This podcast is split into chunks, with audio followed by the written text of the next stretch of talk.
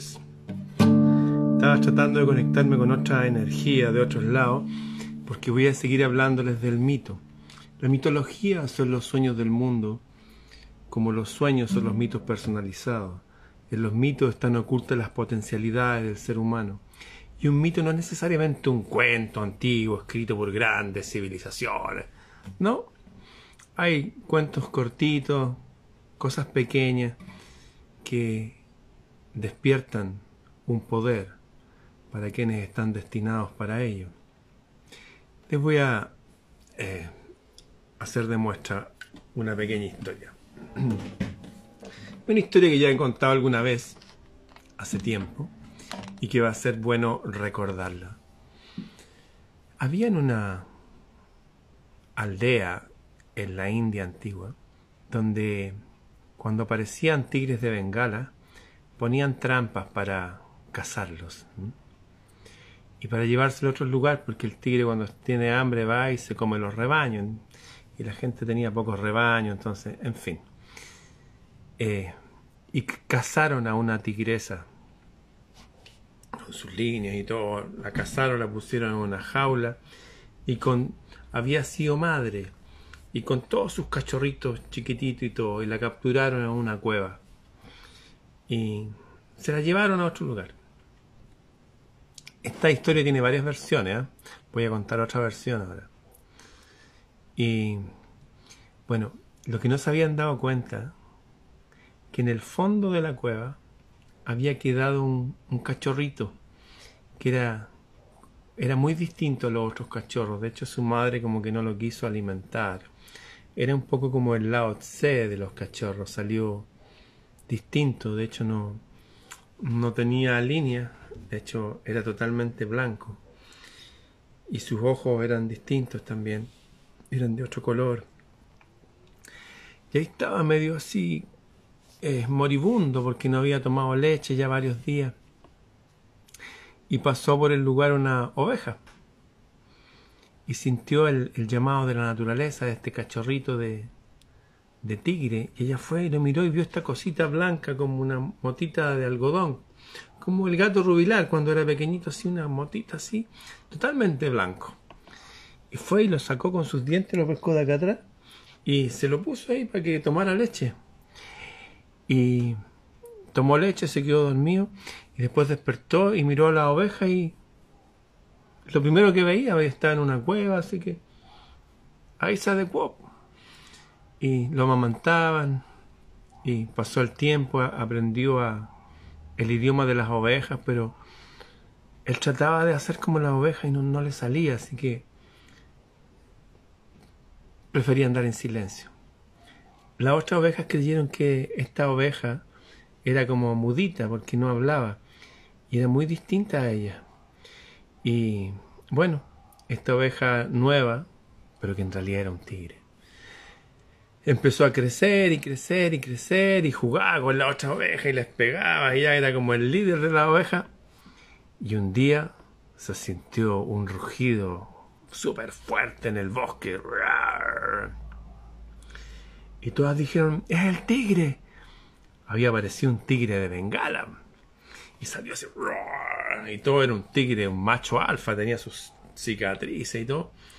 Y empezó a perseguir a las ovejas, a comerse una. Y todas salieron despavoridas. Y ve que también estaba este tigre entre las ovejas, este tigre blanco, un tigre albino que él ya había visto alguno, había escuchado historias de esos tigres. Y dice, ah, qué raro. Y empieza a perseguirlo. Y el tigre blanco empieza a correr. Y llega frente a una pared de roca. Y venía el otro tigre atrás. Le dijo, no, por favor, señor tigre, no me coma, no me coma, por favor. Y le dijo, qué raro, le dijo, habláis en mi idioma. ¿Entiendes lo que yo hablo? Sí ya no, no te voy a comer, pero acompáñame. Y este tigre blanco, que creía que era oveja, empezó a caminar así agazapado, con su cola entre las piernas, qué sé yo, y el otro tigre lo llevó hasta un valle donde había un lago. Le dijo, ya no te voy a comer, pero mira, mirémonos en el reflejo del lago. Y los dos se miraron y ¿saben lo que vio el tigre? Que siempre había visto ovejas, vio esto vio esta cara. Eso. En los cuentos hay enseñanza. ¿Cuánta gente trató de pertenecer a los grupos cuando eran niños o niñas? De hecho, tengo una mujer que tiene su cuerpo totalmente lleno de pecas. Es como la es como el cielo. Todo su cuerpo tiene pecas. Todo su cuerpo sus pies, sus manos. A veces la gente tiene unas no, ella es totalmente llena de pecas. Entonces cuando llegó a este mundo, para los demás era extraterrestre. Era extraterrestre. Imagínense el nivel de bullying. A mí me pasó algo parecido. Yo no decía garabatos, nada, y toda la gente tenía que hablar bien sucio. Y yo no era así, no era mi naturaleza todos iban a jugar a la pelota y se agarraban a patar. Y mi naturaleza era otra. Hasta que un día apareció un tigre. Me dijo, oye, tranquilo, eres uno de los nuestros. Hay un mito igual que tiene la misma enseñanza que se llama el patito feo. Que este joven patito que, su mamá lo abandonó, se perdió, no sé, la cosa que quedó solo y se juntó con una gallina y se, reían porque tenía el pico ancho y todo, ja, ja, ja, y, le miraban las patas así palmeadas y ja, se reían y él sufría, bueno, trataba de pertenecer y por ahí lo agarraban a picotazos, se fue con otros pájaros, se reían también jaja. Y así estuvo toda su vida y tratando de pertenecer y tratando de agradar y tratando...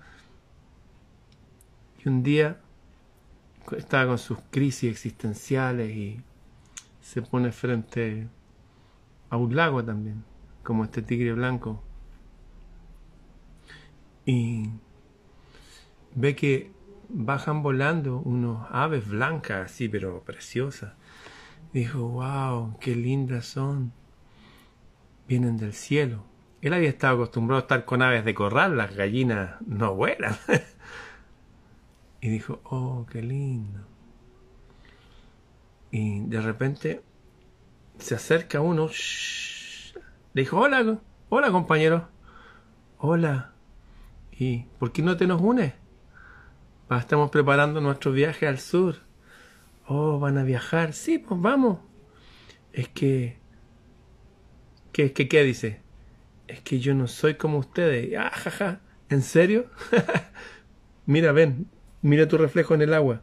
Y eran iguales. Y se unió a la manada. Ese fue el primer libro que leí en mi vida. Todavía lo tengo, se los voy a mostrar un día. Está todo destruido, pero ahí está. ¿No les ha pasado eso a ustedes? O algunos de ustedes, tratando de agradar, de participar de los gustos de los otros. No funciona así. Cada uno tiene un clan. Y no hay ningún clan mejor que el otro. Hay clanes mejores que otros para nosotros, para pertenecer. Nos sentimos más a gusto. Manejamos el mismo lenguaje, los mismos códigos. Hay distintas tribus, como distintos tipos de animales, como distintas razas de perros. Tengo un amigo, gran amigo, Jorge López, que me surte de miel, tiene panales de miel. Y tiene muchos gatos. Tiene decenas de gatos, decenas. Y él dice que los gatos, ellos prefieren juntarse por colores, ellos mismos, o por peludez. Los peludos se juntan con los peludos, los blancos con los blancos. Pasa así. Y se sienten mejor. No es que sean mejores esto que los otros, a veces hay mejores cazadores. Pues hay otros que son, no son mejores cazadores, pero son mejores para que estén con uno, con los niños. No son, por ejemplo, mi gato rubilar es un salvaje. Llegó el otro día un amigo, Nicolás, estuvo acá, se quedaron el fin de semana conmigo. ¡Ay, qué lindo el gatito! Cuidado, le dije un gato salvaje. Y fue el rubilar, lo miró y le hizo listo, y sangrando. O con mi amigo Diego. Cuando dijo, ¡ay, qué lindo el gatito! Cuidado, el gato salvaje. Y fue el, el rubilar era pequeñito y fue, lo había tomado así le hizo así. Y le rasguñó la nariz. No es que unos sean mejores que otros, somos todos distintos. Pero es bueno ser quienes somos. Y para eso los mitos nos ayudan. Bien, estábamos, estaba compartiendo con ustedes a Joseph Campbell, este escritor, filósofo, profesor de mitología. Es interesante su ejemplo de vida porque él fue a hacer un doctorado en mitología a la universidad, no sé cuánto, pero una universidad súper famosa. Y llegó y había un tipo allá. Él estaba lleno de su tema desde niño, leía mitología y todo, tenía unas bibliotecas. Y llegó un tipo así, con un maletín. Buenas tardes. El tipo tenía cero ímpetu vital y él quería ahí que hubiera alguien a enseñarle. Dijo, ya van a tener que leerse estos libros. Y él se dio cuenta que, a pesar que estaba en la mejor universidad del mundo, con los supuestos mejores profesores, él dijo, yo no voy a hacer mi doctorado aquí. Me niego a seguir a esta gente. Y siguió su propia leyenda personal. Y chao con ello. Dijo, no, yo quiero leer esto, esto y esto. Y se buscó él los libros que quería leer. Bueno, y fue uno de los mitólogos, por llamarlo así, más importantes del planeta, Joseph Campbell. Y nos dejó unos consejos. El mito no es la búsqueda del sentido es la experiencia del sentido. Cuando uno no encaja y no encaja y no encaja con grupos humanos, con personas, y de repente, wow, mi personalidad aquí es súper bien recibida. Es como volver al hogar, o como, es como un adelanto del hogar, del futuro al que vamos a regresar. Y lo que dije no es un mito. Leyendo mitología, aprendemos a recibir los mensajes de los símbolos. ¿Y qué es un símbolo? El símbolo es lenguaje condensado en una imagen, por ejemplo, que no apela solamente al intelecto, apela al ser humano completo.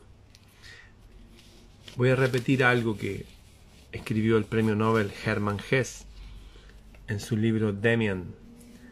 Había un niño que también tenía, no lo admitían en los grupos. Y finalmente se enamoró de una mujer mayor, mucho mayor que él. De hecho era la madre de un compañero de él. Y como que la madre lo vio y dijo, este es como distinto. Y todos como que los demás le hacían bullying. Bueno, y tuvo un romance, un romance de hombre con esa mujer. Y vivió hartas cosas. Y que un poco como que lo confundieron, por otro lado lo entusiasmaron, porque estaba en la etapa de hacerse hombre. Y por ahí estaba afuera de una casa, frente a la naturaleza, en un ambiente bucólico. ¿Se acuerdan lo que significa bucólico? Campestre. Eso significa. Y está un viejo, y está en estas casas antiguas, con estos portones de fierro forjado, que habían dos columnas a los lados que sostenían las dos hojas del portón, y arriba de las dos columnas habían unos huevos. Y en uno de esos huevos estaba saliendo un albatros. Y el viejo le pregunta al niño, ¿Entiendes lo que significa eso? No, le dijo. Es que tienes que romper un mundo para acceder a un mundo mayor. En esa imagen que apela a todos nosotros, ¿quién acaso no ha rompido una relación o han rompido con uno una relación?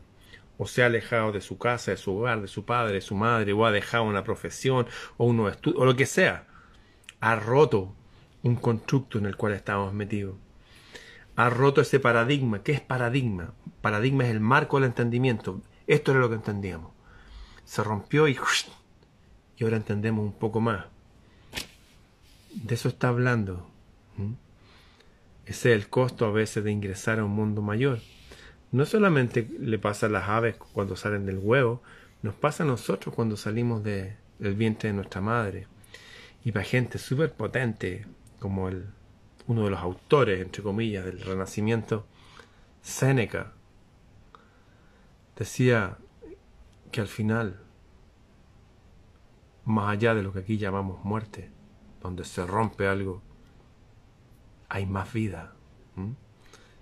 Como les decía, para los que están preparados, hay un momento para todas las cosas.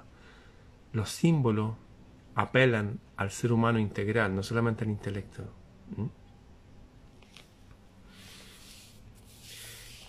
El sueño es el mito personalizado. El mito es el sueño despersonalizado, es el sueño que cualquiera puede acceder y hacer lo propio. Como la historia recién de este tigre. Y es una historia que terminó bien. ¿Cuánta gente hay que es tigre y todavía está tratando de simular que es oveja? Recuerdo que una vez había, en otra historia, había un tigre que estaba entre las ovejas, otro que pasó igual, que las ovejas amamantan nomás, de hecho, los perros de los arrieros, para los que viven en otras partes del mundo, los arrieros son los que llevan los rebaños a la cordillera y los guían para que vayan a comer, porque no son dos ovejas, son miles, necesitan ir a los grandes pastos. Usan perros, y para que los perros no se coman a las ovejas, los llevan pequeñitos y buscan las ovejas que están preñadas, que ya están amamantando, y se los esperan como una oveja más. Lo que estoy hablando, se dan cuenta, no es solamente un mito, es real. Bueno, había, otra historia perteneciente a esta, a esta categoría literaria, si quieren, de mito, en que otro tigre amamantado por oveja todo el rato, todo el rato quería como, por ahí olió una oveja y como, sentí unas ganas enormes de comérsela y, se castigó a sí mismo y se pegaba a sí mismo y trataba de, de hacer como las ovejas, de balar y no, podía. Y estaba yendo contra su naturaleza hasta que un día, igual que ahora, salió una luna gigante como la que está ahora aquí arriba. Y él fue corriendo, corriendo, corriendo y se subió un cerro y ¿sabes lo que hizo? Se puso a rugir así. ¿Mm? Es bueno reconocer la naturaleza y a veces hacer los cambios necesarios para, para poder ser sin, sin ofender a otros. Yo me acuerdo cuando me di cuenta que había coincidencia entre todas las religiones por ejemplo, el padre de la fe de los judíos se llama Abraham y su mujer Sarai. Y el padre de la fe de los árabes también. Y el padre de la fe de los cristianos. Abraham y Sarai. Y la historia de ellos es bien especial porque ella era tan hermosa que una vez él la tuvo que hacer pasar como su hermana para que no lo mataran a él para quedarse con ella. Abraham y Sarai, los padres de la fe de judíos, árabes y cristianos. Pero resulta que los hindúes, de donde viene esta primera historia del tigre blanco, también tienen un padre de la fe que se llama Brahma. Brahma. Y su mujer Sarasvati. Brahma, Sarasvati. Abraham, Sarai. O sea, no hay solo coincidencias fonéticas, hay una historia bien parecida también. Es cuando, me acuerdo cuando estudié con, con Rina Salvatierra, una profesora de religiones comparadas que venía de Argentina. Eh, me contó lo de Brahma y Sarasvati dije, wow. Pero también supe otra cosa, que hace mucho tiempo, también un relato antiguo, hablaba de que buscaban a los niños para matarlos en una época. Y una mujer que no quiso entregar a su niño lo abrigó bien, lo puso en una canasta y lo dejó que flotara arriba abajo y se lo encomendó a los dioses. Y pasaron unos kilómetros y había una princesa bañándose más allá. Y vio este canastito bien adornado, se acercó y vio que había un bebé. Dijo, ¡ay, qué lindo el bebé! Me lo voy a dejar para mí. Y era una princesa. Y lo crió como un príncipe. Y ese príncipe llegó a ser un super líder de su pueblo. ¿Saben de quién estoy hablando? No es Moisés, es Sargón de Akkad. Y yo 600 años antes empecé a ver que las cosas se repetían cíclicamente en todas las religiones, por nombrar un par de cosas. Claro, cuando llevé estas dudas a mis amigos, a los líderes de la iglesia, como que todos me miraban como que, oye, ¿y qué estáis leyendo tú? Tú tienes que leer la Biblia, ¿no? dije, mmm, de nuevo la misma historia que cuando era niño. Bueno, seguí mi camino. Dije, mi naturaleza es otra, así que no me voy a poner a convencer a la gente de mis cosas. Me fui. La historia esta se repite una y otra y otra y otra vez. El sueño es el mito personalizado el mito es el sueño despersonalizado. Y fíjense cuando uno lleva estos mitos que a veces van acompañados de ritos. Por ejemplo, algún, no sé si sus abuelos tal vez les contaron que cuando ellos eran niños usaban pantalón corto hasta cierta edad. En cierta edad le ponían pantalones largos. ¿Y saben qué pasaba? no solamente les cambiaba el aspecto estético, sino que se movía algo en sus psiquis, se transformaban en, adultos. Ahora es al revés, como que se infantiliza a la gente hasta pasadas varias décadas. El mito, la ritualización de la vida. Los mitos nos dan mensajes. Ah, importante esto, ¿eh? no todas las cosas importantes para nosotros, como esta primera historia que les conté del tigre blanco, están escritas en el libro. Hay muchas cosas que no están escritas en el libro y que son, por ejemplo, manejar el cuchillo y el tenedor. ¿Eso ustedes lo aprendieron por un libro? No. Andar en bicicleta. Respirar profundo antes de hacer un esfuerzo. Hay muchas cosas que ya las traemos. Hay conocimiento que traemos y, que el mito a veces puede despertar. Como la necesidad de ser nosotros mismos. De no querer siempre andar agradando a las personas o grupos, siendo que nuestra naturaleza es otra. Nosotros pertenecemos a un, a un, clan o a una tribu. De hecho, los antiguos hablaban de que habían por lo menos 12 tribus distintas. Hay algunos que son más artistas, otros más escritores, otros son más deportistas, más guerreros. Lo importante es ser cada uno uno mismo. A propósito, el bullying en mi época y de ahí para todas las épocas para atrás ayudaba a situar a las personas en su tribu respectiva. Estoy hablando un bullying normal, no como ahora que todo es bullying y que al niño se les puede decir nada. No, estoy hablando de una sociedad normal, no esta sociedad guiada por un espíritu que pretende debilitarnos y que las personas no se conozcan a sí mismas.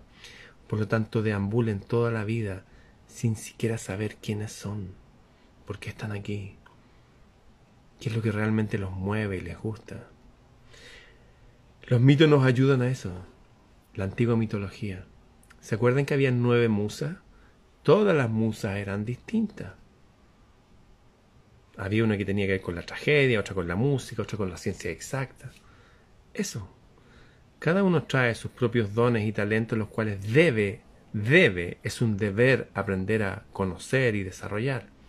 Porque en esa, en esa vía de vida nos encontramos con quiénes somos y por qué estamos acá. Es como la rosa, la rosa roja. La rosa no se está cuestionando, oye, ¿por qué tengo espina? ¿Y por qué no soy como el clavel? ¿O como la violeta? ¿O como la fresia? Es la rosa roja nomás. Y existe con la otra rosa. Y perfuma su área. Con su perfume y su color. Pero hay tanta gente que está a veces décadas sin saber quiénes son. Es más, ahora se les hace dudar de quiénes son. Se les fomenta para que dude, incluso si son hombres o mujeres. Porque en un momento se sientan distintos. El otro día hablaba con mi amigo Siley Mora, que tuvo una pareja que fue modelo a gran nivel. Y entre sus amigas había mujeres que tenían anorexia. Había una que pesaba con 40 kilos.